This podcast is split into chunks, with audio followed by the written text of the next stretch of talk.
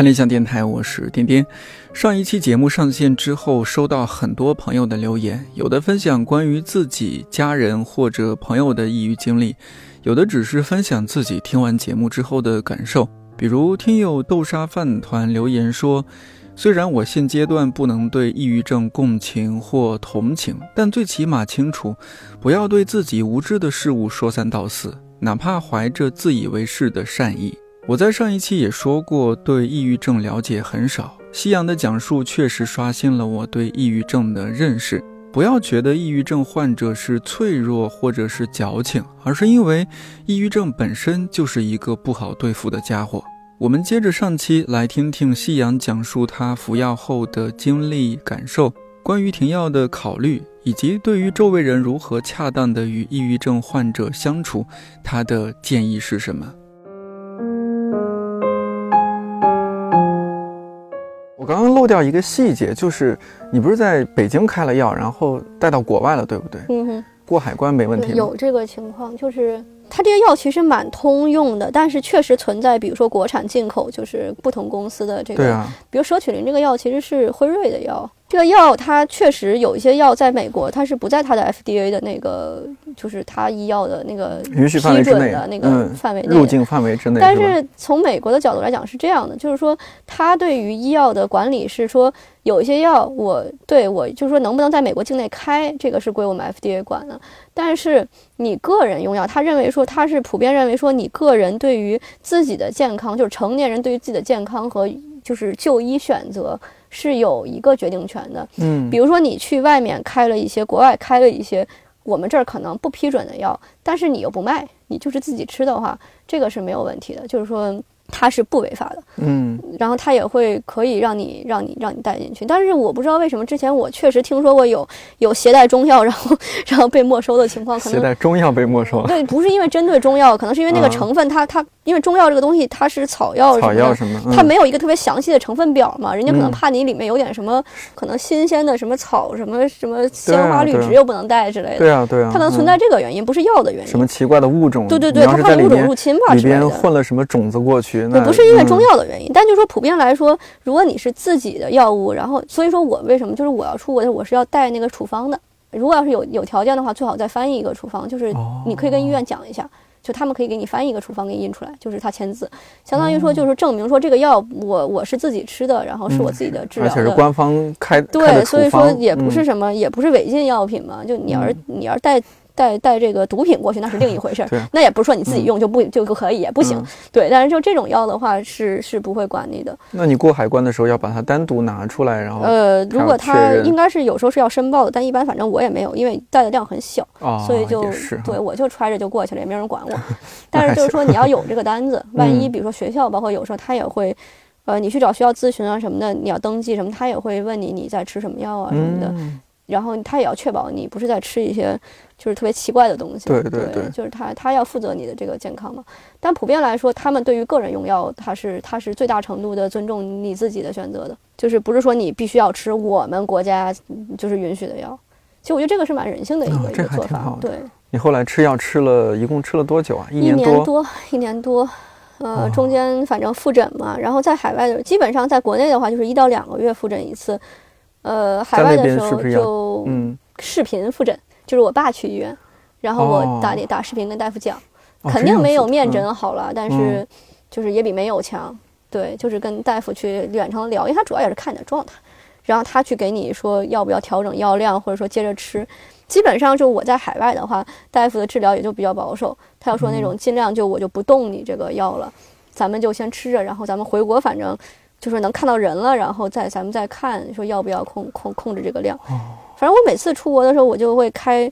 哦，其实这个事儿也挺有意思，就是说也是一个值得分享的地方，就是国内它这个开药，它只能开三个月的药。就是最大的剂量，它其实按最大剂量给我开，但是它只能开那么多。这个对于我上学来说是不够的，因为我上学一次就是五六个月。对啊，半年呢。所以他是有一些办法，比如他说你就是，他说这个处方我给你多开一张处方，然后完了以后你可以就是就是可以再去他们医院的药房再专门买药。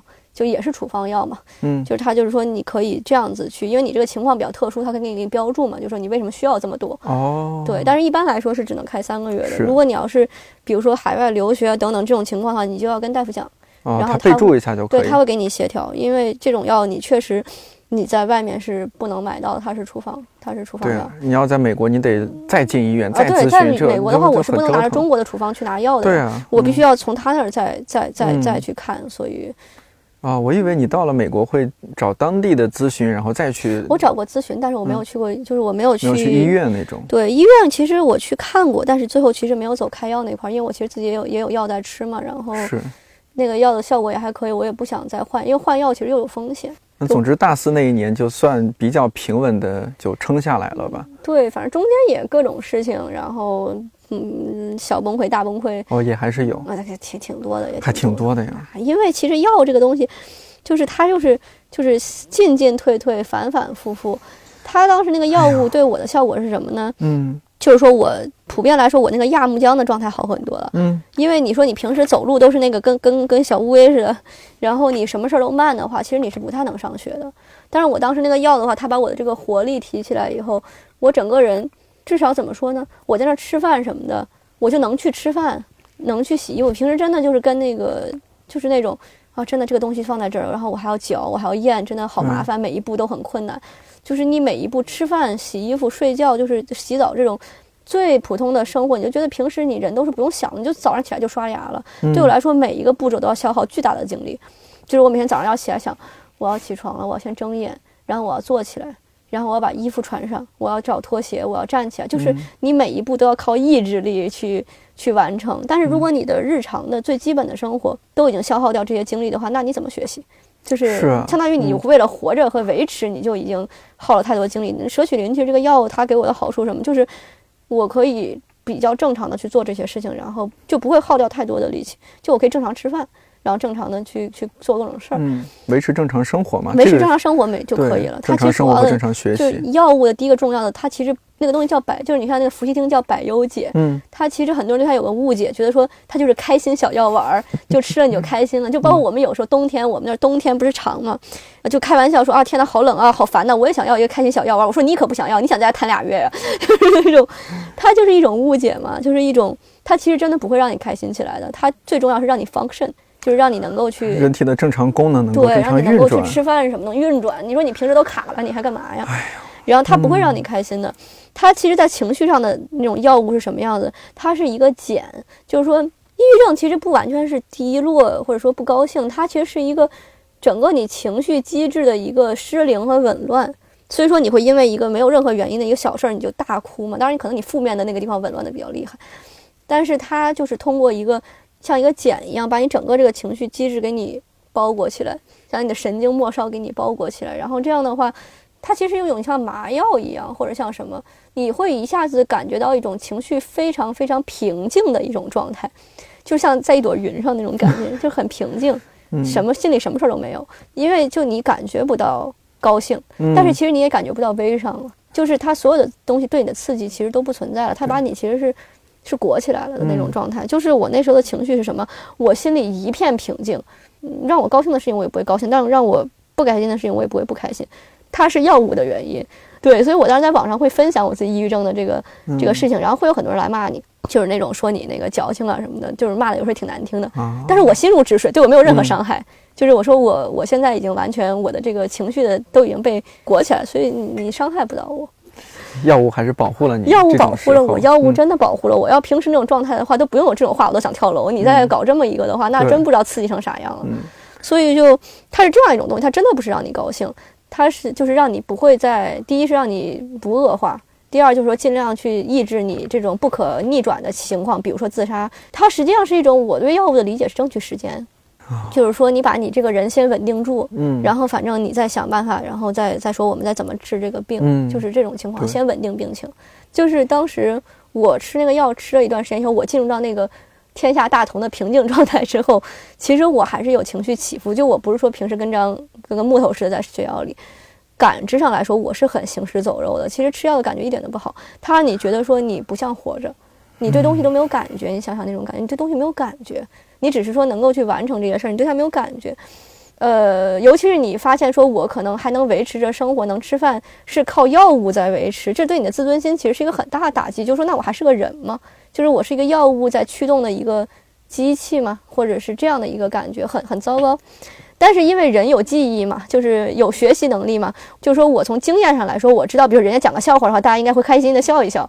然后可能考试考砸了，可能人应该会不开心一点。我有这个记忆，所以我实际上是在靠这个经验去过我的日常生活，让自己有一些情绪嘛。对对对，反正就是别人过来，就是别人过来什么跟我说一些什么事情，然后很开心，我也就说啊，就挺好的，然后我也就嗯配合一下嘛，然后什么的。但是实际上就是心里是没有任何起伏的。但是我表面的情绪可能是相当于近乎于归为正常。其实说白了还是说，你的精力回溯一点以后，你就能演了。嗯，你平时你演都演不了，都在他家瘫着，你还演啥呀？但我当时是可以表演一种近乎于正常的，或者说接近于正常的生活的。所以导致我吃药到后来，其实很多人不根本看不出来我有我有我有问题。就是很多抑郁症患者，其实你如果不问的话，你是不知道他有正常吗？对，他在吃药或者说他重度抑郁，你是不知道的。对啊，这个其实也是一个。嗯，就大家也也有一些办法去去表演，所以说真的不是说你看这个人说他会笑会闹腾就是一个正常的情况，这个可能是经验得来的一个东西。以我极其粗浅的了解，我印象中就抑郁症的药其实是不能随便停掉的，不能，绝对不是吧？所以你现在停掉是属于什么情况？呃，遵医嘱停掉的。哎，遵医嘱停掉？对，因为抑郁的药是这样，就是我刚才也说了，我说其实吃药这个事儿吧。它不是简单的说，你开药我就吃药。它其实很多人为什么会出现？你会会很经常听到，比如说我不想吃药了，或者说有些人他不遵医嘱的擅自停药，说或者说非常想要停药。其实这个东西真不是说因为啊，当然有些原因是因为药贵啊，吃着麻烦，然后什么的。但有很强的心理原因，就是这个自尊心的问题。就是他吃药以后给你带来的真的不是快乐，他给你带来的是一种极其麻木的。那个时候你觉得人生是真的是没有什么意义，就是极其麻木，就是就是让你活着。说白就是让你活着，它其实是个很 basic 的一个一个维持。然后你就觉得说，我我我什么都没有，就我什么感觉都没有了。然后我就是为了说让我能够接着活着，这个东西其实对自尊心的打压是非常强的。然后你这种情况下。你会觉得说，我甚至还挺怀念当时那种虽然我很痛苦，但是我有感觉的那个时候，就哪怕那个感觉是痛苦为为主的，但是你觉得总比现在这个就是麻木不麻木，我觉得麻木是最恐怖的，没有人类的感觉，就是挨打莫过于心死，觉得自己像一个做的很真的 AI，对呀，自己就像一个做的很真的 AI，我觉得我当时就是一个高 高级 AI 嘛，就是对吧？不是人工智障，是人工智能，所以就。从那个时候开始，很能理解为什么很多患者擅自停药。因为之前我学心理的时候，就怎么那么多人停药啊？就说你能不能好好吃一吃，咋还要还要看着你啊？就是后来我就懂了，那个感觉真的，你一天都不想吃那个东西，你就觉得那个东西吃下去，你就像把自己搞成一个机器一样，非常非常难过。那当然，其实那个时候你也体会不到什么难过吧，就是。还是凭借经验吧，就觉得你以前正常的时候不是这样的。对，你会很，而且很多人会在，就是你吃药以后，因为你看起来比较正常了，很多人会觉得说你是不是快治好了？你你其实很明白，你跟以前完全不一样，一点都不一样，就根本就是就是两个状态了。像你现在就一仿生仿生的过去的自己的那种感觉，就是你觉得说哈，我现在可能维持这样，可能比较符合社会对我的预期吧，就是我没有自杀，然后我还能上学上班，我还是个伟大的螺丝钉。但是你自己就说你完全心里就是空的了，嗯，但过去的那个人已经没有了，他好像仿佛消失掉了。对我现在其实就是很强的这种感觉，我说我过去那个自己再也不会回来了，很强烈的一个感觉，所以我就一下能理解为什么大家会停药了，就是会想停药。真的，你有时候你就说，哪怕你想要一个比较残破的自己，但是那是一个活人，嗯，你肯定比现在这个塑料小小孩小要要强。所以，我当时其实就我就要抑制我这种想法，因为我作为一个有一定知识背景的人，我知道这个药不能停，就是他不能随意的去停。抑郁它是这样，就是说，抗抑郁药我之前不是也讲嘛，就是它是慢慢的把量加上来，药减也要慢慢的减。可是问题是这个药呢，就是它你现在靠药物维持，如果要是你擅自停药的话，都不用说擅自停药，遵医嘱停药，医生给你停药都是非常谨慎的。就比如说一点点减，他减的那个速度可能比加速度还要再再再缓慢很多，他要一边观察一边啊稍微减一点，看看能不能行。因为如果要是就是减药之后很容易发生什么事情复发，而且抑郁症的复发几乎复发都比原来更严重，就是它卷土重来的时候几乎都会都会恶化。嗯，所以说其实我现在怕什么就怕复发嘛，就是会会怕这个情况，那估计就是那可能社区林就控制不住了，可能就要开始用别的了。那所以医生怎么会同意你？呃，你也因为你不可能真的就是说真让你吃一辈子吧，就是。有的人的情况可能严重到是需要终身服药，但是大部分人他肯定还是希望你能够回归到回归到一个比较自由的、不需要吃药的状态。所以，而且我停药的愿望也比较强烈，对我就跟我也跟他说过，说服了医生。对，就是我也觉得，而且我主要跟他讲的也是说，我觉得我这一年停药也是个比较好的机会嘛，因为我现在在间隔年 gap year 的一个状态，那我在家的话，我可能也不是一个压力特别大的状态，嗯，然后随时要歇就能歇，然后要去医院就能去医院，我觉得可以可以尝试一下嘛，可以观察一下，就是。他肯定比你在一个什么工作或者学习间中间停药，那肯定要好很多。对，那个那种时候的话，特别忙的时候，真的我真的不建议停药。就哪怕你觉得自己很稳定的话，最好还是还是一定要谨慎再谨慎，跟医生要反复的去推敲这个事情。所以，尽管你停药了，其实随身还是会带着药。会带，会带。嗯，万一出现什么意外情况，而且随时复诊，就是只要一有事儿的话，马上挂号就去了。嗯，大夫其实也说的，他就说你要是有什么事情，马上就来。他说不要，就是他说没事，就是有事儿就就来，就是。不要说担心什么是不是复发，还有事儿你就你就来。我感觉抑郁症的治疗过程中，就是你和大夫的这种特别特别坦诚的沟通是特别特别重要的，特别重要。但这也是困难的地方，因为抑郁症患者他特别丧失的一个能力就是沟通能力，包括出门的能力。这是个悖论。这真的是个悖论。就为什么说其实？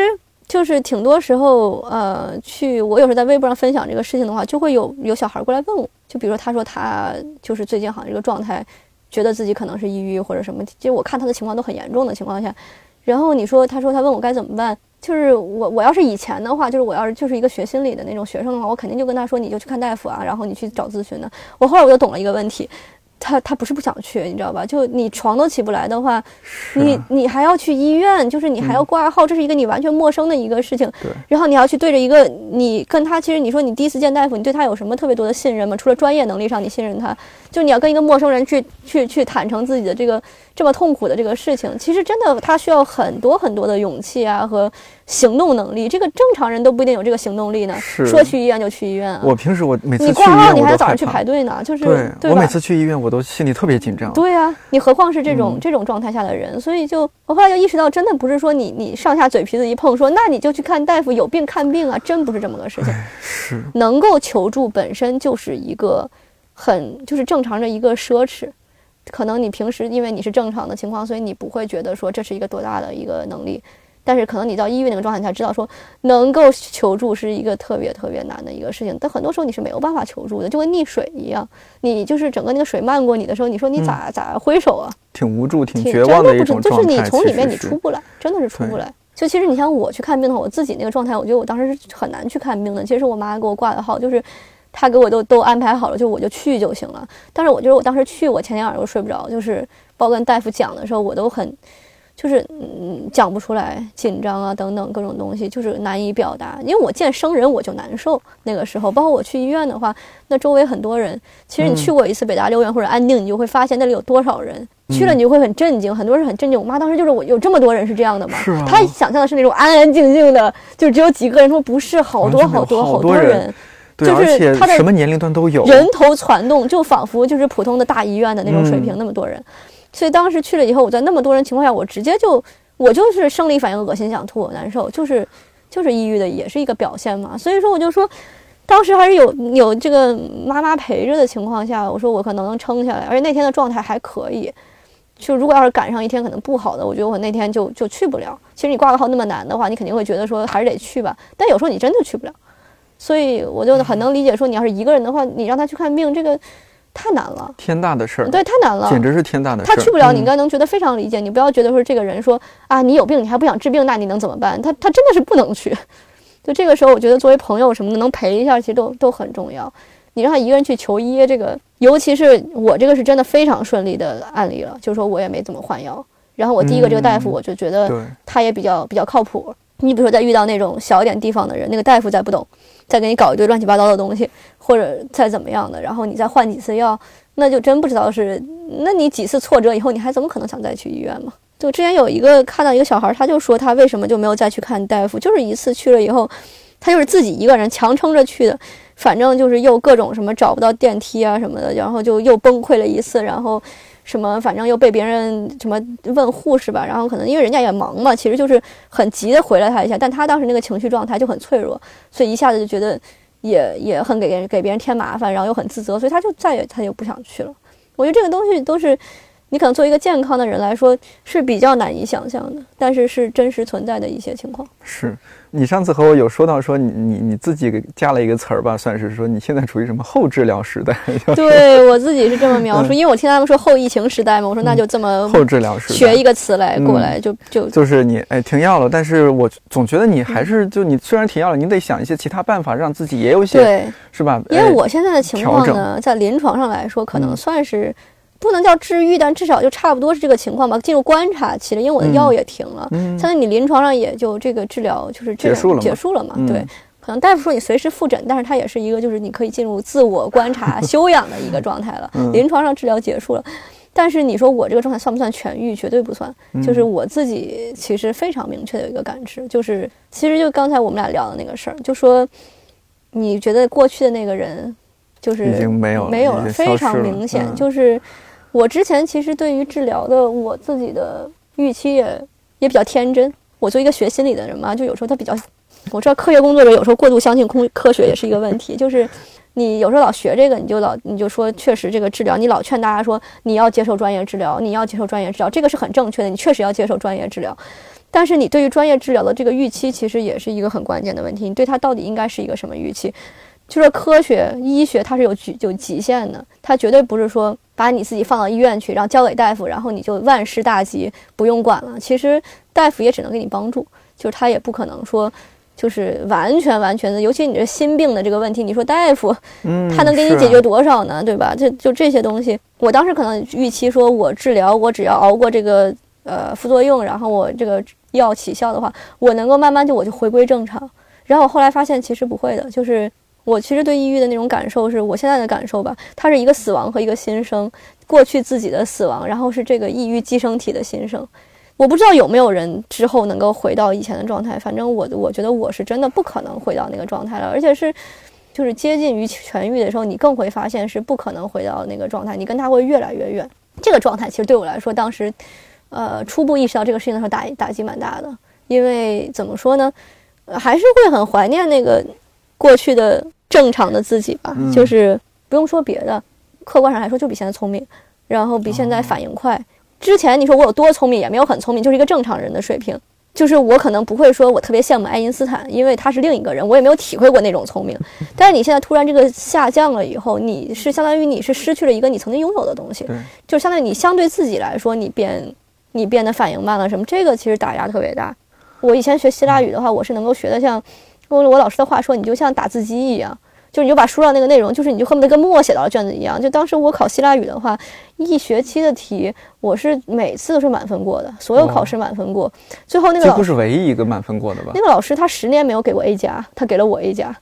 因为你确实我没扣过分儿，而且确实我学那东西我特别感兴趣，然后我也特别努力嘛。就是也不是说我对这方面天赋多好，就是我喜欢，所以我愿意去花时间。但是问题是，现在我我现在哪怕用同样的努力，我是不可能达到那个程度了。很明显，就是达不到那个程度。发现说，哇，这时候真的感觉到自己能力的天花板了，特别难受。尤其是你知道之前自己学的，就是你在脑子里很多东西反应的多快，然后你现在一下子就是想不明白的时候，包括我吃药刚开始的时候，就是几乎完全失去抽象思维能力，就是想不明白这个抽象的这些东西的时候，那个痛苦。一个学艺术的人，你想想那个痛苦。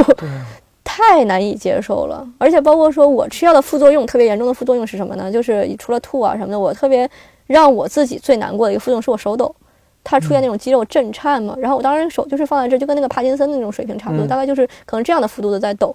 然后我自己最喜欢的两个东西，写东西和拍，就是摄影、写字。对我喜欢写字，我当时是拿不了笔的，就是真的是拿不了笔，就是写字是那种完全是抖的，写不了。呃，这个也练了很久，就是到后来去上学，其实手抖都没有太缓解，但是反正就有些是打字嘛，然后写字反正就扶着写，就愣写。然后现在还是吗？现在好多了，现在好多了。对，还有一点点。然后摄影的话，那你相机，你想哈你抖，就摄影这个事儿，其实有时候大家有时候会说，就是说摄影行业其实男摄影师比较多。呃，有一个很大的原因，就是因为你扛着这些器材的话，有一个体力的原因，就说这个摄影这些器材它确实比较重。对。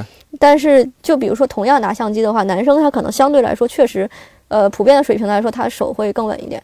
就是力量在那儿。嗯，但是我因为我特别喜欢这东西，我从小就练，所以我其实到当时在班里的话，就是纯粹的，就是拿拿相机的话，我拿的可能是比一些男生还要稳的，并并以此为傲，就是就是毕竟练过。我小时候恨不得不说拿着砖头在家练吧，就是真的是去练那个手的那个稳定度，然后一下子这个东西就全没有了。然后甚至说可能不太能拍照片，你也不可能拍什么都拿着三脚架，它的那个三脚架是有局限的嘛。嗯，一下子受到了很大很大的这个影响。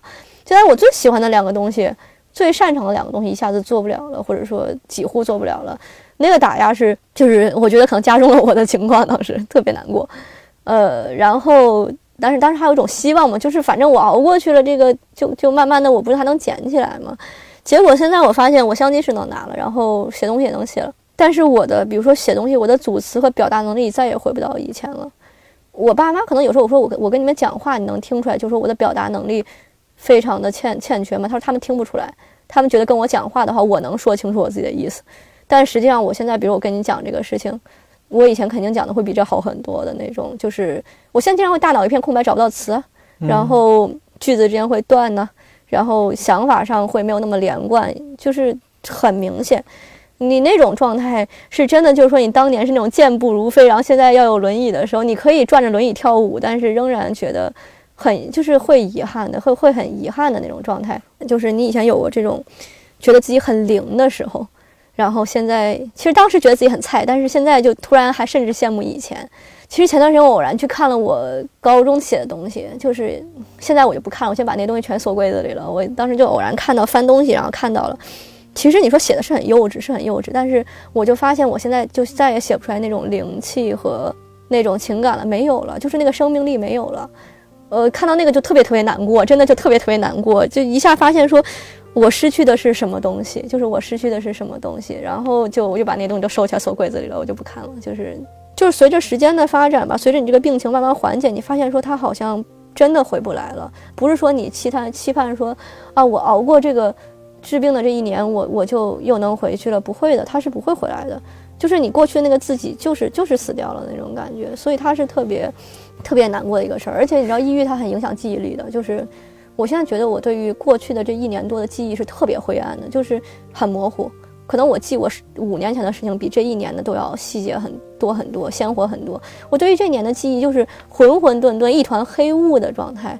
所以说，你随着记忆力的这个减退等等。你就会发现，你过去的自己，你忘掉他的就更多。包括以前，我就还会想啊，我以前怎么怎么样。我现在有时候其实我想不太起来我以前是什么样子。你往回看，你就发现时间中那个背影，无可挽回的越走越远。那个是你自己嘛？然后你就发现说，你也就怎么办？你就不能追啊，你追追不了那个东西。后来我有时候我就说，我说，我说我现在进入一个新的状态，我努力的把过去的自己忘掉。是，要不然的话你咋过呢？对吧？我现在可能是什么状态？我现在觉得生活又可以忍受了。但是你跟以前能比吗？那不可能能够能够去相比较，所以我觉得这个接受过程不比接受自己生病的时候或者接受自己要吃药的那个接纳要容易。但是之前从来没有人跟我说过这件事情，从来没有。就是我一直学心理，大家永远都在讲说，你加油啊，你要治疗，然后我们要找找专业帮助，然后我们要咨询。大家一直在跟我讲这个治疗过治疗的东西，我觉得这个也是现在来说关于抑郁症比较多的一个讨论。但是从来没有一个人跟我讲过说。治疗结束之后你该怎么办？你一个打碎的东西再也不能拼回去了，那你要怎么就是靠就是在这个裂痕存在的情况下，你怎么接着往前走？就是从来没有人跟我讲过这个事情。然后当时我也没有在任何的就是写的东西里啊或者什么的里面去看到大家很有一笔带过的讨论这个问题，但是没有人特别深入的去去去面对这个问题。我不知道是不是因为这种痛苦就是。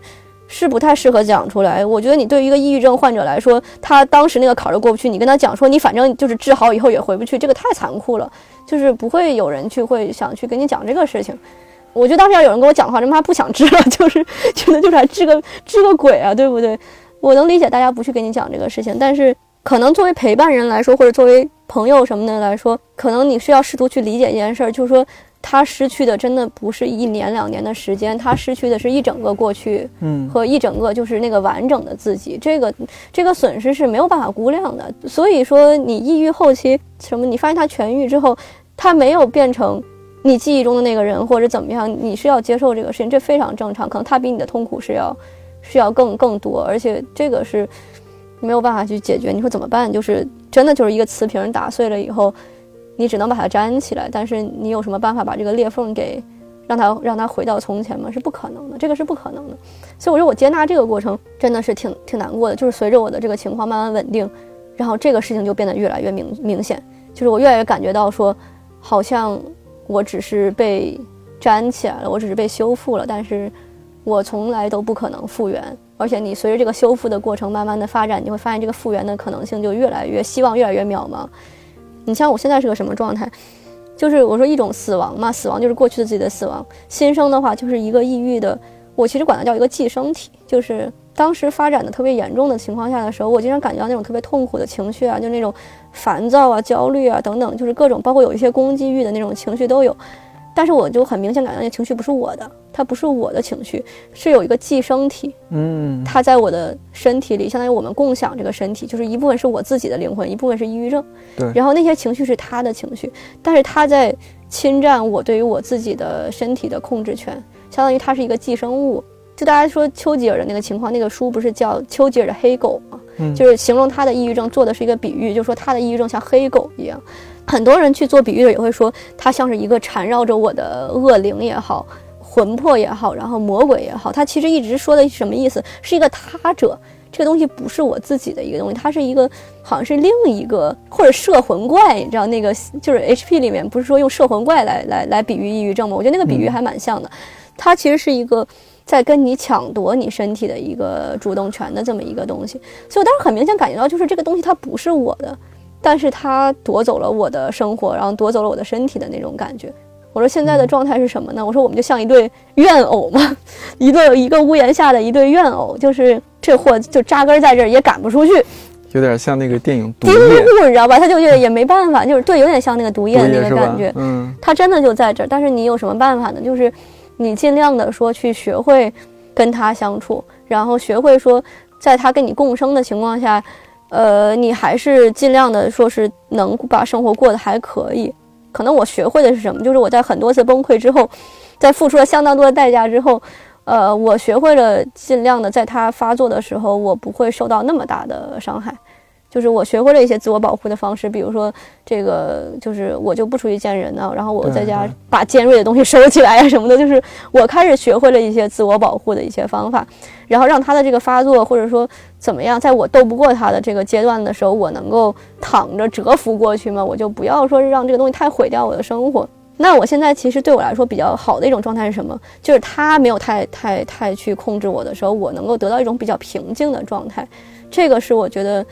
呃，现在来说，对我来说最最舒服的一个状态。所以说，就是在这个平静的状态中的时候，我就是特别特别特别的理解和珍惜这个状态。因为你有这个阶段的时候，真的，我觉得那个时候我就拼命看书、写东西，然后找朋友玩，就是那种能活的时候，一定要特别特别特别拼命的去活。对，因为你不知道你下回是什么什么时候。他不是说你之前可能你一直状态都挺好的，你就觉得说我今天事情放明天，然后这个朋友我下次再见。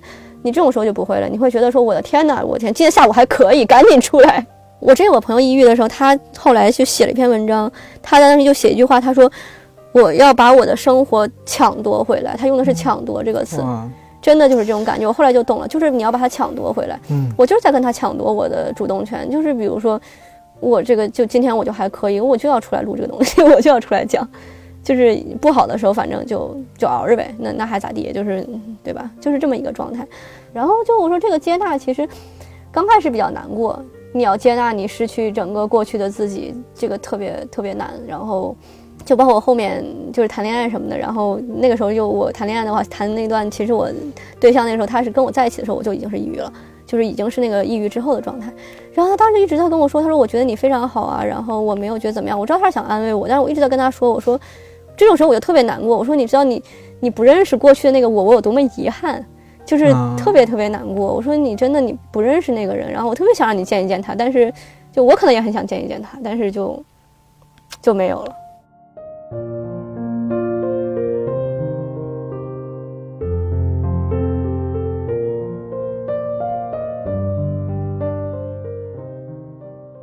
我小时候很喜欢存在主义哲学，我现在更加喜欢存在主义哲学，就是有了新的理解。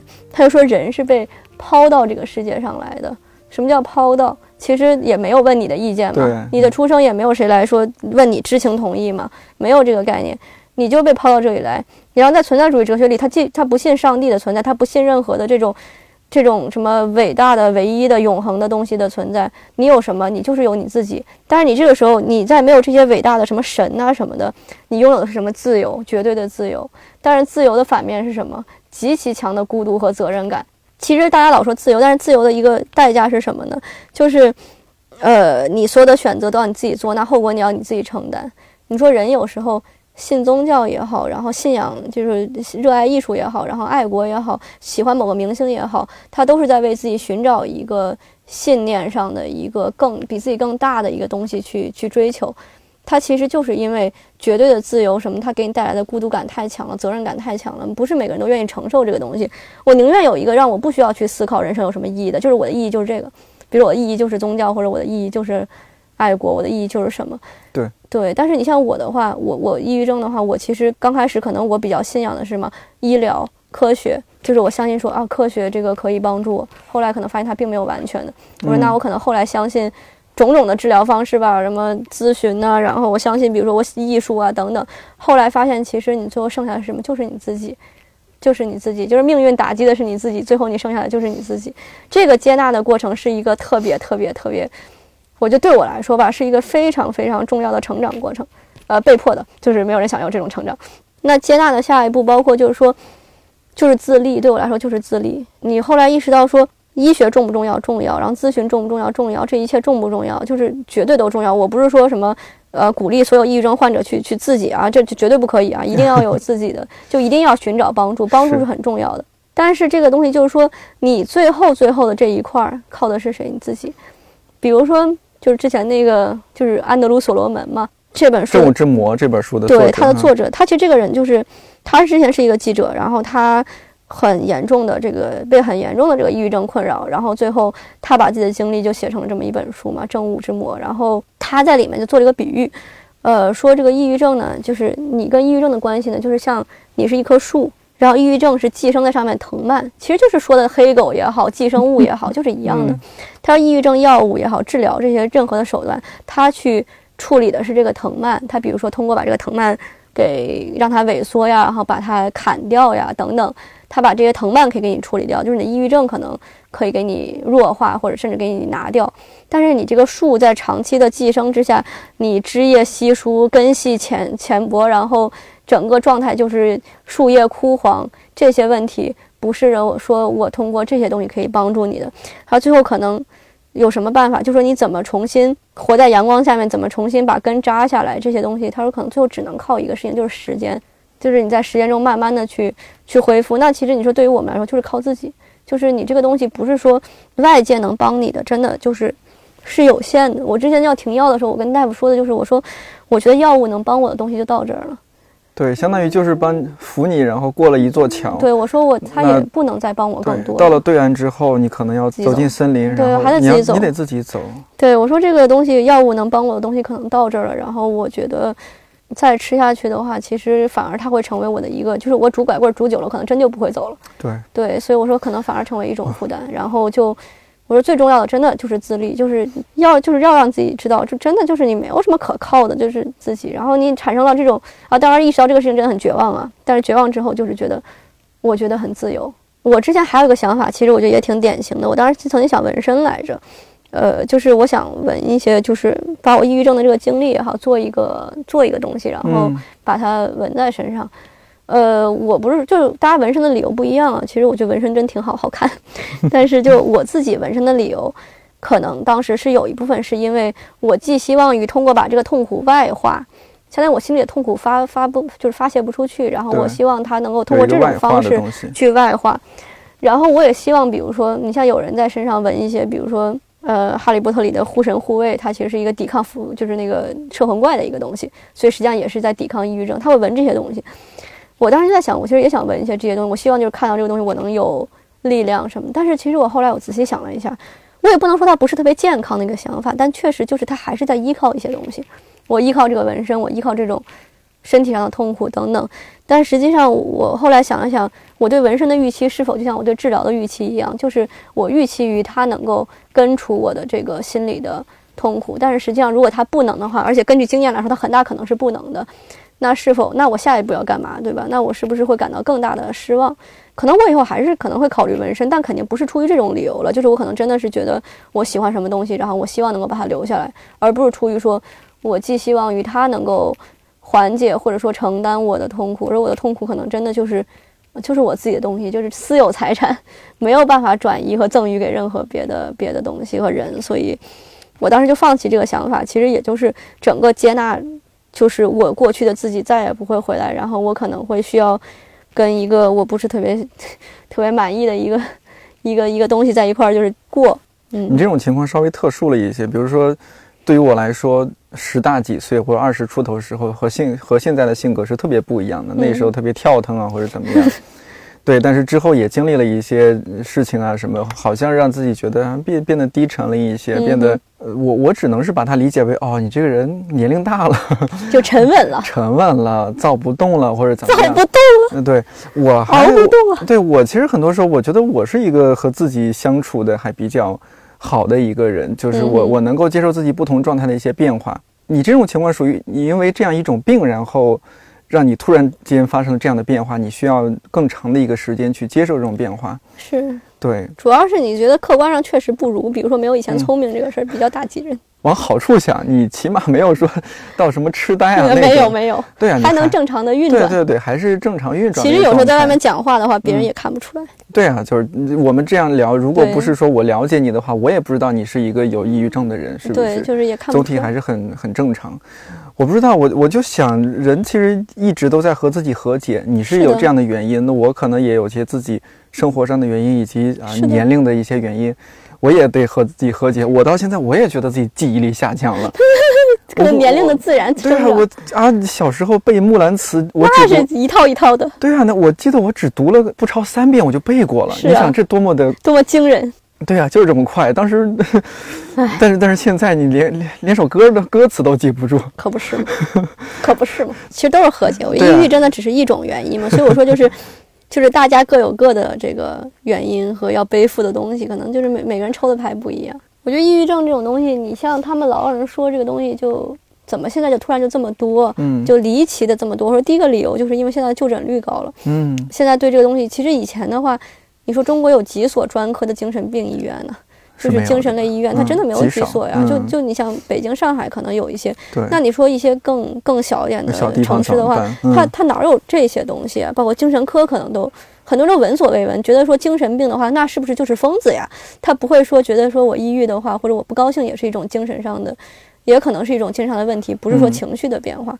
为什么说要提高抑郁症的社会关注度，然后提高各种事情的社会关注度？其实它不是说我们要。要怎么样博取同情，或者说要要求你社会什么要要特殊照顾，要要怎么怎么去争抢资源，什么占用公共资源，不是这个道理，而是说希望很多，尤其是还不是很明白自己是怎么回事的人，他看到这些信息的话，或者说他有怀疑的时候，他去检索的时候，他能够找到有意义的信息，他能够找到就是除了科学的描述以外，冷冰冰的数据以外，他能找到活生生的例子，就是你看这个人。他经历这些事情，好像我也有，那会不会他的这个治疗的过程什么的，我也可以得到参考？对，他其实这样的一个概念，不是说要怎么样，天天拿着这个不高兴的事情在你眼前晃。我我觉得这个东西可能也不是说要求正常人去包容或者怎么样，但我确实觉得尊重。对，尊重，然后去污名化。对，就谁也不想生病嘞，这个东西还还还想怎么着？是。之前不是还有一种说法吗？说抑郁患抑郁症的人是什么富贵病？哇，绝了，绝了！就是富贵病，一个是富贵病，一个是现代病。这两个其实我是学古典研究的嘛，就我后来转专业转的是古典研究，研究古希腊那块东西。嗯，可以直接给你举例古希腊中的这个，就举最有名的这个希腊的这个名古希腊名医希波克拉底，就是他们那个希波克拉底宣言的那个希波克拉底，他曾经就是记载过。那都是就是多少年前的事情，他记载过这个。他当时记载是说，fears and despondencies，就是愤，就是那种恐惧和意志消沉。然后如果是那种 last a long time，所以就是说长时间段的，对，持续很久。对，其实这个就是一个，其实我觉得它是一个现代对抑郁症的定义的雏形。就是他是把这个这个医生是把这个东西作为一种病给记载描述了他的症状。对他的症状其实非常像现在对于抑郁症的一个描述嘛。就所以说一般来讲，现代心理学去回溯，就是说大人类对于抑郁症的认识，它这个希波克拉底的这个东西是很经常被拿出来去援引和就是这种去去作为一个证据，就是说我们古代古希腊社会就已经发现了这种情况。当然认识是很有限的啊，当时肯定就他说是什么人是里面的液体，然后什么不是很平衡，什么今天放血，明天怎么样的，当时的认识可能也他也不会说这是个精神上的东西，他认为是你反正等等吧，嗯，但是确实是有这种描述的，然后包括这个就是到了罗马这个西就是那个西塞罗，他其实也有这种描述，而他那个时候已经提出了说这个东西可能是一个跟就是跟这个精神上心理上就是 psychological 的一个一个问题，我觉得。这些其实都是一个古代对于这个东西的一个认识，所以就证明一个什么事情？证明古代有这个东西，而且包括你去查文献，我觉得这个东西真的就是你说它是一个现代病，这是毫无依据的。就是你只要但凡查一下文献，古代有大量大量这样记载，然后文艺复兴的以后，然后启蒙时代以后，有大量的医生去去做这种记载。就你觉得他是个现代病，可能是因为你没有文化，你明白吗？就是他是没有你没有去查。其实以前是有这种情况的，只不过以前可能没有这种现在这种临床上的抑郁症这个名字，这个名字可能比较晚。名字没有，症状它是有的，但是这个病是有的。对，病是有的。而且包括你不用说别的，动物中会会不会出现抑郁症？有啊。对，我也这一两年才听说，比如说有朋友的猫会抑郁症，对，猫和狗有抑郁症。对啊，他们有当时有一个朋友，他的狗就是送到了那个。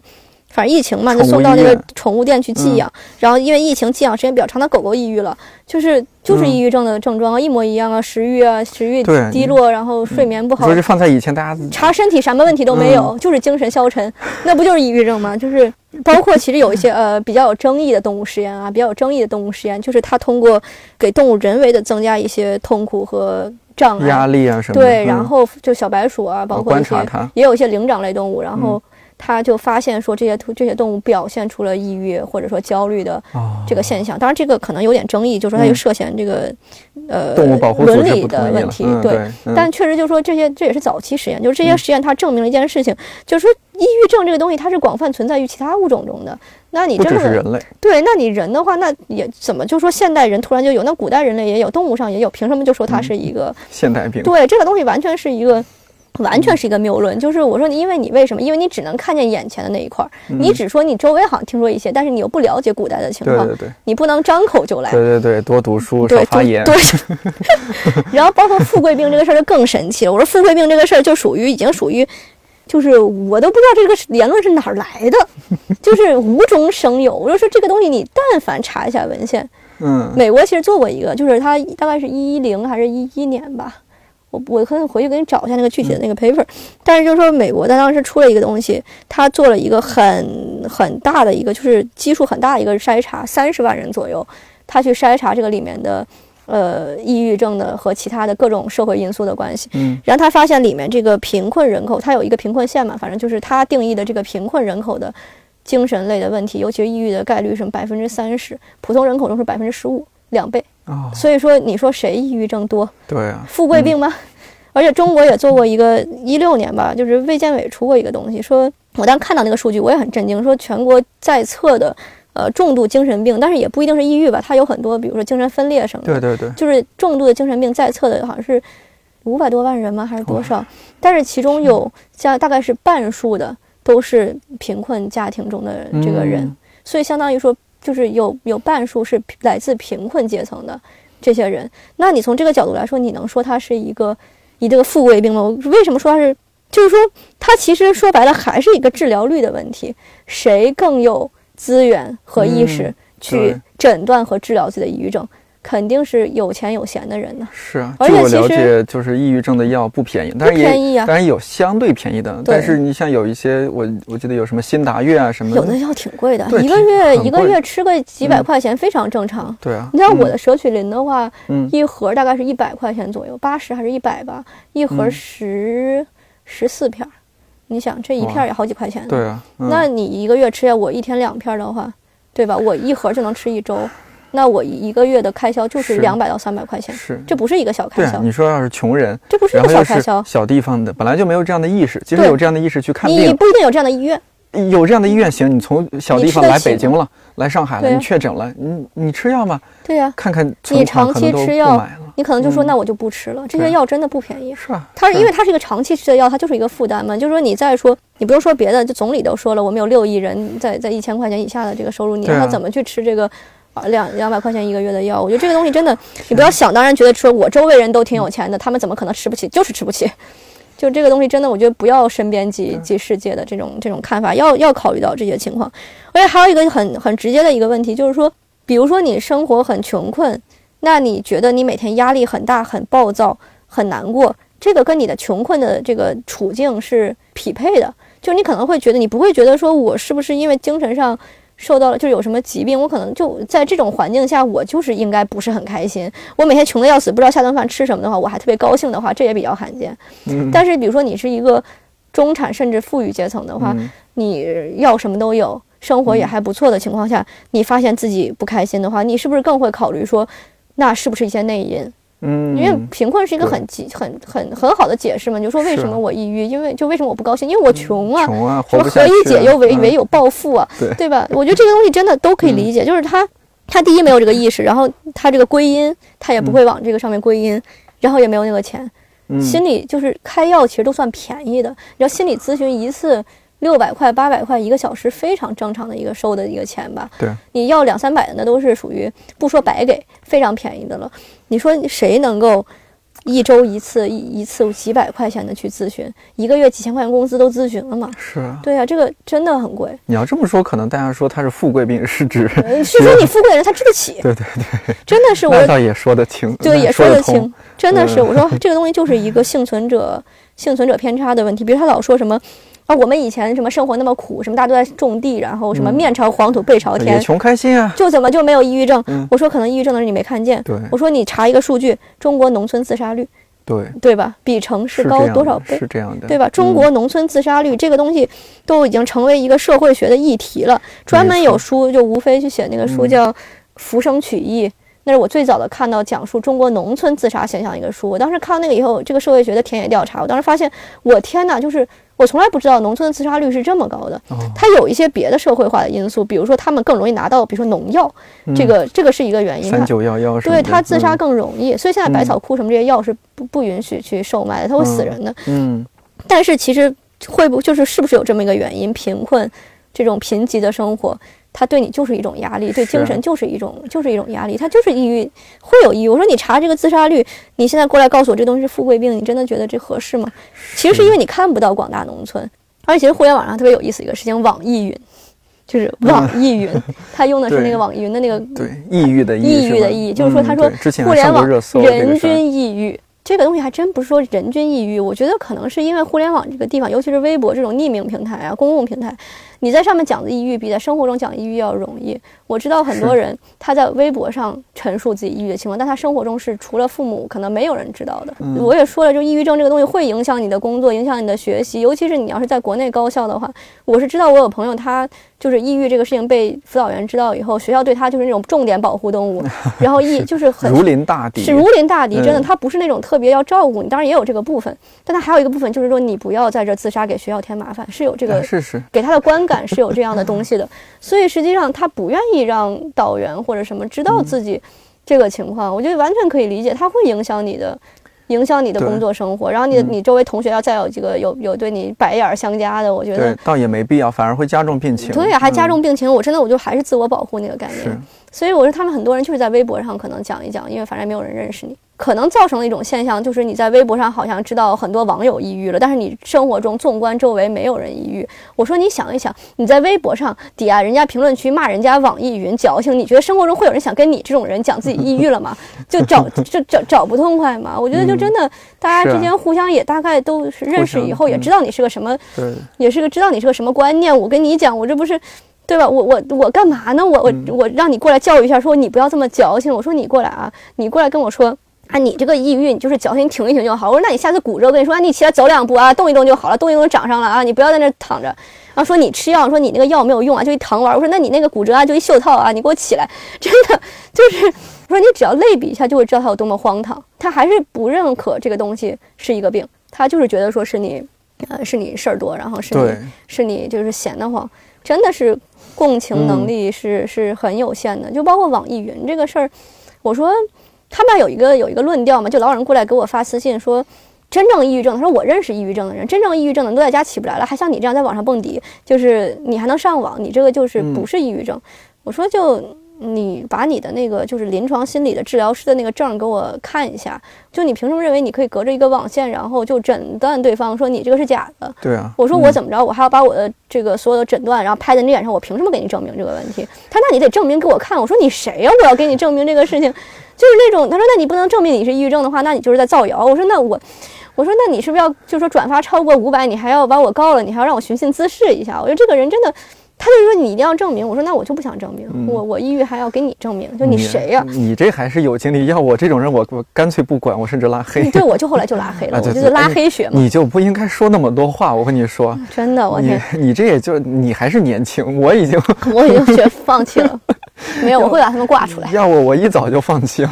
一般都拉黑了。但是我说我内心的，可能我这个主要是我内心戏，就觉得说你凭什么来管我？就是这种东西，就是包括说说你们为什么抑郁症这些人还能上网呀？我说是这样的，也是幸存者偏差，不能上网的你就没在网上看见他，就是这么一个道理，对吧？你你说你说你说没在场的举手一下，你不有病吗？你肯定不可以去这样子去思考一些问题。而且就是说，他们有人说现在很多人装抑郁了，是觉得是风潮。呃，这种情况我也 潮流是吧？我也知道，就是确实也就比如说有一种情况，小孩中二的时候可能觉得很多文学家、艺术家抑郁，他觉得说。他也不想一下，人家并不是因为抑郁而成为文学家、艺术家的，对但他可能觉得我抑郁了的话，我也就能成为。这个主要还是读书少。对，主要还是 我觉得年矫情嘛，中二嘛。我们之前是有是有认识小孩，拿着自己的轻度抑郁诊断单，恨不得发了二十天朋友圈。对，就是给自己一个人设是吧？对，觉得自己是那个被被打压的诗人什么的。倒也不必。对，我说这种情况有没有？他肯定是有的。有，就是还有小时候还有装病请假的嘛。我觉得这个东西就，但是你也不能因为这个就说所有人都装病请假。其实这些人其实也就是生病，他也没有就就没有就说怎么就就社会负担了，还是怎么样，或者那又如何呢？一个文明的社会不就是因为能够让所谓的古代认为的负担能够活得比较有尊严吗？其实像像现在不是我们周围，其实你不知道，但你也许有一天就会发现，哎，身边有对身边很亲近的人得了抑郁症。嗯，你说这种。该怎么和他去相处呢？你像你那会儿说的一些一些情况，比如说啊，哎呀，你是不是有问题啊？那你的原因是什么呀？我觉得这是很多人的人之常情。对人很多人的第一反应就会问他，你为什么会这样子？就其实这样对他是一种伤害嘛。你刚才也说了，那那你说怎么办呢？其实我觉得这个思路是这样，就别人老问我说要怎么做，就是 what to do。但其实我们很难讲 what to do，因为这个东西每个人的情况是不一样的，你也很难确定说一个东西对他有用，对另一个人会不会一样有效。同样有用。但是我们可以告诉你 when not to do，就是绝不要做的事情。这个是有，那这个很对。比如说你一定要规避的几个事情，这个比如说我觉得在对待抑郁啊、焦虑啊等等，就是一系列包括甚至自杀倾向，这个都是可以去呃共有的一个东西。第一就是。不要去找不要轻易的去评判一些事情。其实很多人他给你讲一些事情，你最重要的其实要倾听，你要让他去讲出来一些东西。但是如果一旦你开始评判的话，就相当于你就把话题，就是把这个话语权就抢到你这里来了。比如一个人刚说，我最近感觉不太好，然后说啊，那你这个为什么感觉不好？你生活不都挺好的？那这一下子他的这个话就就断了，他就可能想去描述的一个事情。他就描述不出来了，或者说你一直要去问他，比如说你去探求一些原因，你就老问他说啊，那你这个事情你为什么不高兴？就是这个东西有什么，就是有什么值得不高兴的？你就开始进入这种价带有价值评判的。其实别人都不傻，他能够感觉到你对于他这个不开心，其实是有一种俯视的也好，质疑质疑的也好，相当于说，就是我其实最痛苦的一件事情是什么？就是我别我跟你讲我抑郁症，然后我不断去证明我有抑郁症。就是就就跟别人要要看我的诊断一样，他就老说，那你这个不是抑郁症吗？那你这个事情至于这么难受吗？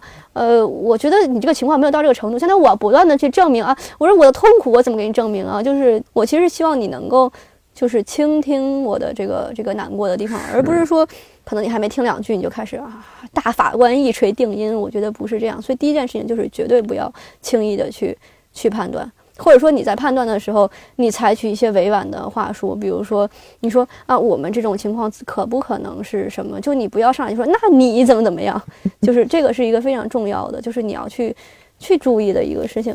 然后还有就是说，不要比较痛苦，真的不要比较痛苦。就是最常见的一个事儿，比如说我给你讲一个我很痛苦的事情，那可能有的人他出于好意啊，他就是安慰你，他就可能会给你讲一个。呃，我也遇到过类似的事情啦，什么的，就包括你说我教授他给我讲一个这样的事情，他其实也是在安慰我，但是安慰和比较痛苦的区别就在于，他并没有把这两个事情放在一起比较，就是他只是说在跟你我跟你分享，就是说我也有这种问题等等，但他不会说，你看我这个都过来了。你有什么过不去？你不要加最后这一个东西，这个其实还是一个价值评判的东西。而最重要的是，其实当时的那个状态是我教授他听我把这个事情完完整整的，他给了我很多的时间和耐心，把这个事情说清楚了。而且包括他中间会给一些问题，比如说他说啊，那你这当时的感受是什么样子？这是一个没有价值评判的一个问题。对对，你当时就是遇到了什么样的事情？嗯，他不会说。你为啥不开心啊？因为他不是这种东西，对吧？然后他听我完全讲完了，相当于我把我的话说完了，他给了我的一些这种回应，而他这个回应又不是判断我这个正事情严不严重，他就比如说讲，他说啊，我其实很感谢你有这种分享，我觉得这种话都是很好的，我很感谢你的信任，然后我很我很有荣幸就是成为这个倾听的人，然后包括就说我也可以给你分享一些我的那种东西，其实你知道有时候。一个人在跟你分享他的痛苦的时候，他也知道他在给你带来一些负能量，他在给你带来一些负担。但是其实你作为亲近的人来说，比如说你的孩子、父母、你的朋友，你作为一个这么亲近的来说，其实你说你是愿意去成为他的依靠，愿意去接纳这种负担的，那你就要把这个事情表达出来。你要表达出说，就是这不是负担，就是我很高兴你信任我。然后他说，其实也是有回馈，就是说。其实我也有时候要跟你倾诉一些事情，比如说他也是给我倾诉这么一个事情。当然，就说你倾诉要有一个要有一个度啊，你不能最后说就你抱着他哭，然后你你说了三个小时，可能这个是不太合适。是，但就说适度的去说，让他知道他就是你也需要他，然后他也给过你很多支持，所以这不是一个负担，这个是特别特别重要的。这个也是一个观念上要去要去转变的。然后还有一个，我觉得可能就不是特别符合常识的一些。不要的事情有一个不要，我现在发现的是，你不要闲的没事儿，天天去给别人，就是他跟你说他抑郁症，你就给他展示说，我给你。发一发我们家的小猫，就是你看很多那种有人说要轻生啊什么那种微博求助的微博底下，很多人在底下发说啊你留下来吧，什么麻辣烫很好吃，然后你来我给你看我的小猫，然后你看外面的雪，就是他可以给你展示一些生活中的小确幸。嗯，这个绝对是善意的，我能理解这些人绝对是善意的，绝对绝对是善意。他希望通过生活中闪光的点，能够让你体会到就是人生的美好。美好。嗯。问题是一个抑郁症患者。他体会不到了，体会不到，这是一个能力的丧失，你知道吧？就跟你这个一个人瘫痪，你跟他说，你看走一走，他多爽，你知道，你对他来说是一个更大的打击。知道走着爽，以前也知道，现在没有了，非常难过。就是这个东西是真的，我觉得是一个共情的更高级的共情。就是说，他其实真的他失去了这种能力的话，你在他前面挥舞这些东西，对他来说是一种刺激。而且其实相比，就是你在抑郁状态，就比如说我在抑郁状态的时候，那些那些快乐对我来说，就是就我人没有傻，我只是情绪这个不行，但是我人不傻。你说我知不知道小小鸟、小花儿很好？我知不知道这个生活有很多幸福？我知道。但是我说这些美好，我看不看得到？我看到，但是我深刻的认为他们与我没有任何关系。那你给我挥舞这些，就是我就更会觉得说啊，这是你们的世界，这个东西跟我没有关系。那其实我更强的是一种孤独的感觉，然后等等，而且我会我会更深的一种什么感觉？你真的你们不理解我，然后可能就是那种很强的。我已经在另外一个世界。对，然后你们这个世界已经离我越来越远。对，然后你们想拿这些东西留住我，说这些东西以前我也有啊，他他没有留住我呀。就是你为什么会拿这些东西？就是好像我不能够欣赏他们，还是我的问题一样。那我就是心失去了这个能力，所以我说不要轻易的去。就是通过去堆叠一些你生活中的小确幸，去去去留住他们，就真的是善意。但是这是一个很容易犯的一个错误，我觉得是值得值得去提醒一下的。嗯，可能在你去安慰人的时候，去考虑一下，就是说到底什么方式是最能安慰到他的，什么方式对他真的好的。其实，就是你要记得自己是个普通人，你不要老有一种就是我要解决你这个问题的这个想法。这个想要有所为的这个是最错误的一个，就是一切错误的根源。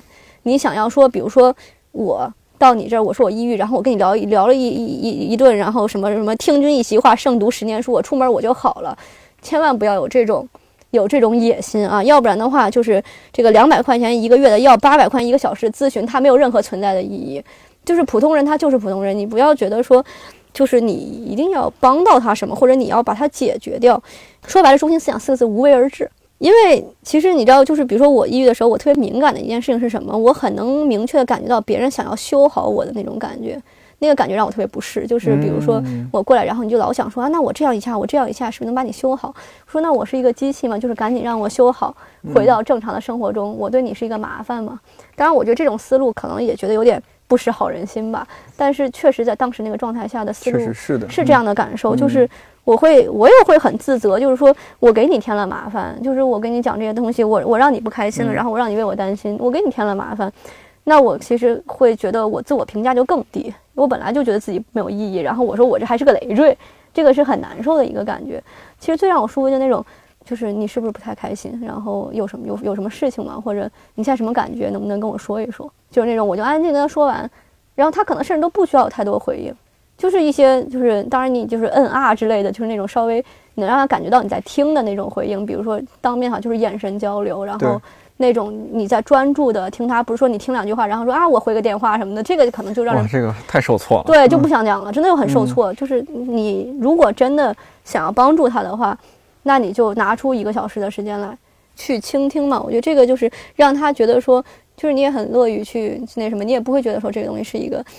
呃，负担真的，我觉得无为而治是最重要的。不要觉得说自己能修好它，一定要不断的告诉自己，心理咨询一个小时八百块钱，就是你要能修好的话，就不在这儿坐着了。对你，你就你一个小时八百块，你快挣钱去吧！我的天呐，就是很多时候就是不断的去诉说，本身就让这个事情变得好一点。而且其实最让我舒服的一句是一句什么样的话？就是是我的朋友给我讲的。当时他跟我讲，他说他听完我这个生病的这个过程呀，他跟我说，他说，他说你知道我是一个。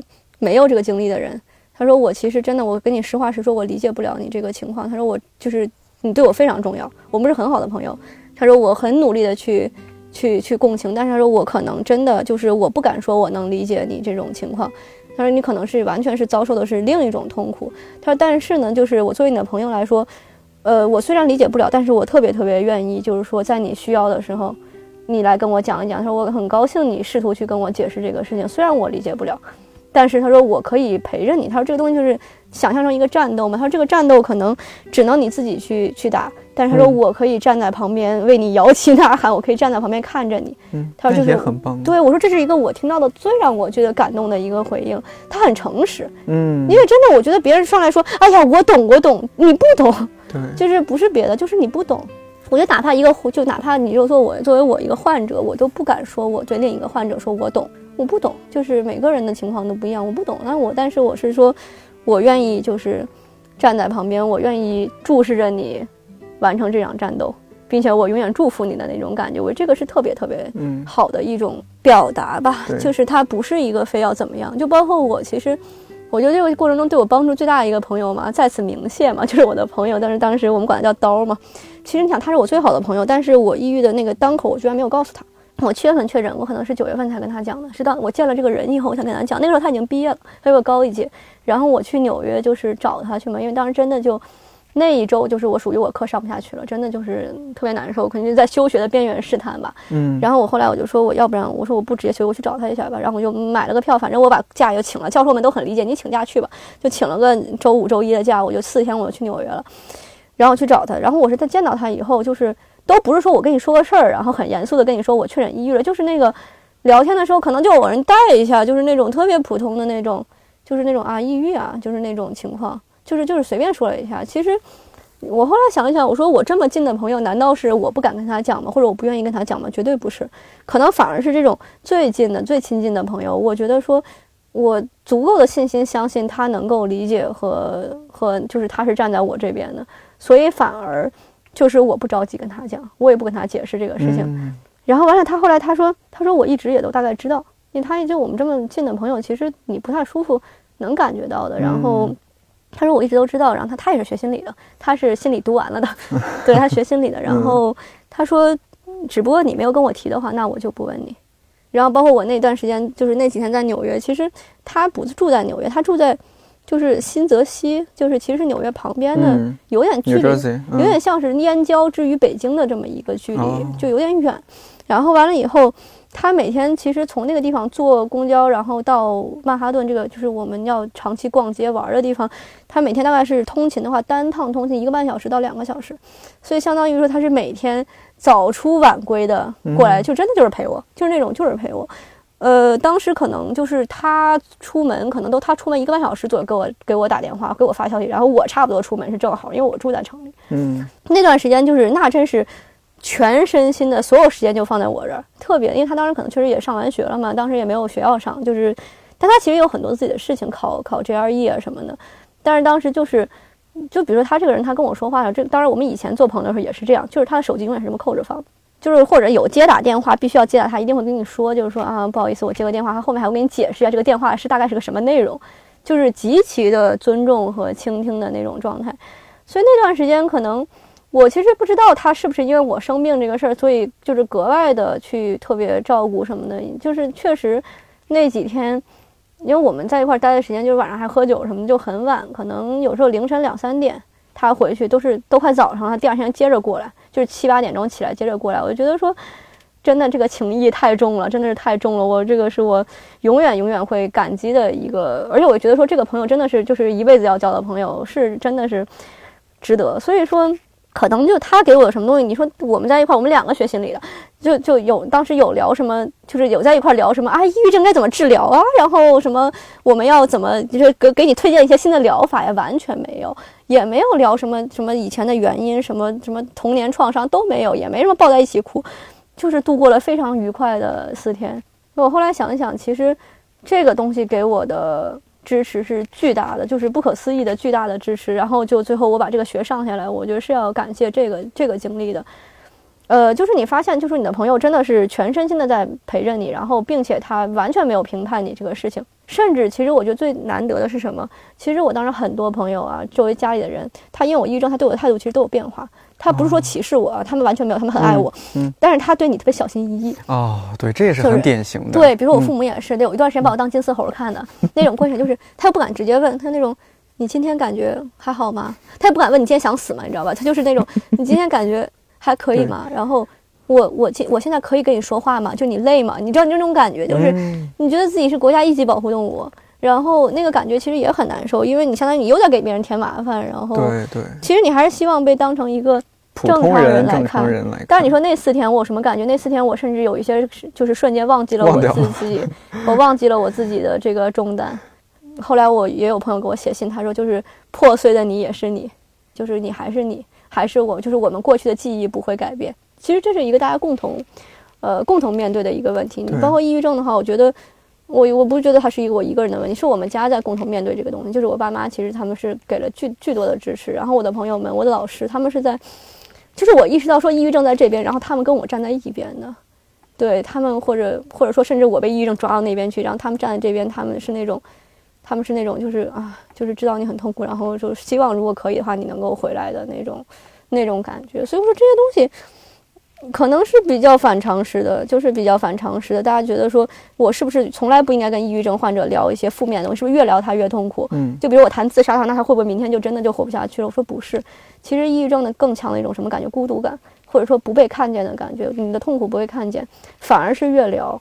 你有时候你跟他敞开了聊，你让他彻底哭一哭，反而反而有时候会好一点。就是你去，相当于你这个东西熊熊燃烧，你非要把它盖起来的话，你一直跟他说，你看看那边那个花儿多好看，不是这样的，就是你内心都在崩溃。然后这种情况下，别人去假装这个事情不存在，就跟苹果烂了以后，你把那个烂的地方贴个标签，说你看还是个好苹果，不是这样的，它只是会有更大的崩塌。对，所以我就觉得，可能得抑郁症不是很幸运，但是就是我得到这些 support 是一个特别特别幸运的，甚至说很幸福的一个典型的案例，就是我。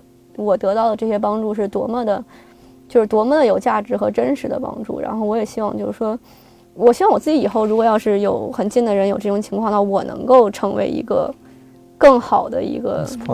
对我其实以前就是没有做好，然后我希望我能够成为一个更好的人吧。就是包括我也希望别人就是有这种情况的话，不要留下像我这种遗憾，真的是很强的遗憾。你这个东西多少年都很难过去的。所以这个，我是觉得分享这些东西的一个一个可能的意义吧。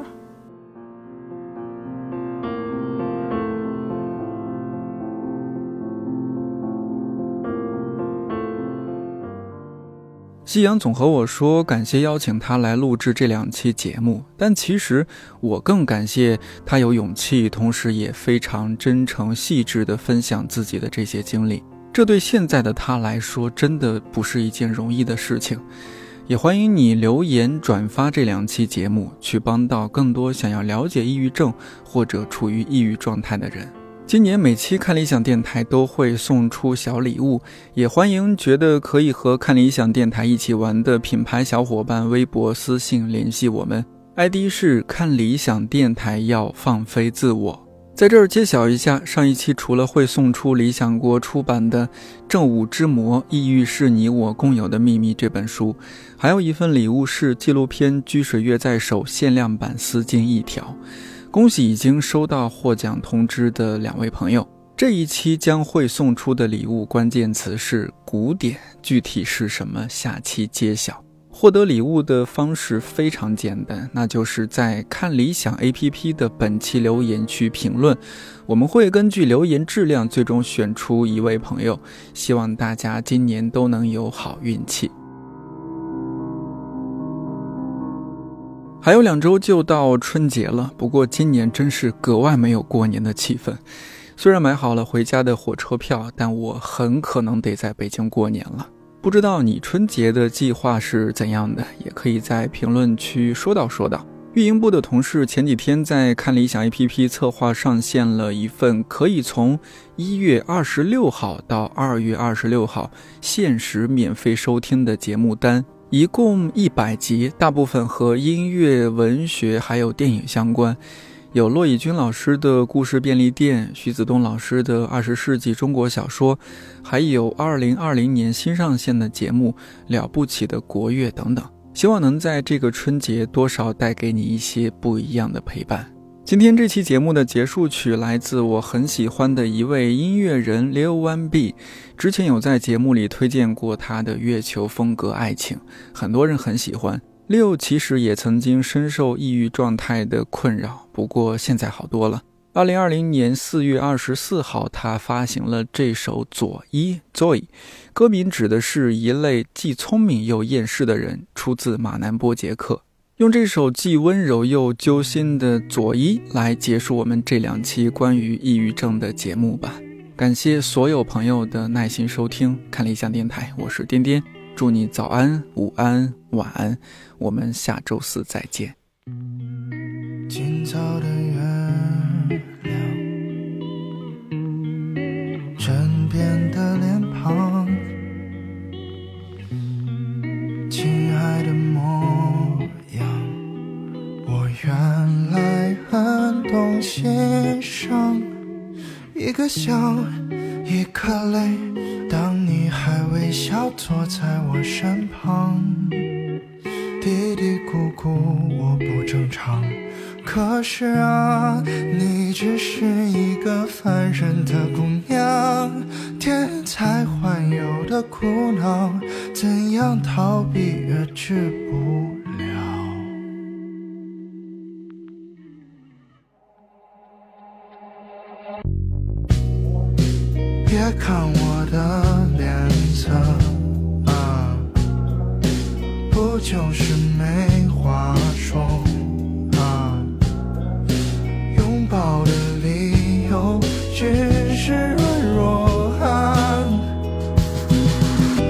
Simon Toy Toy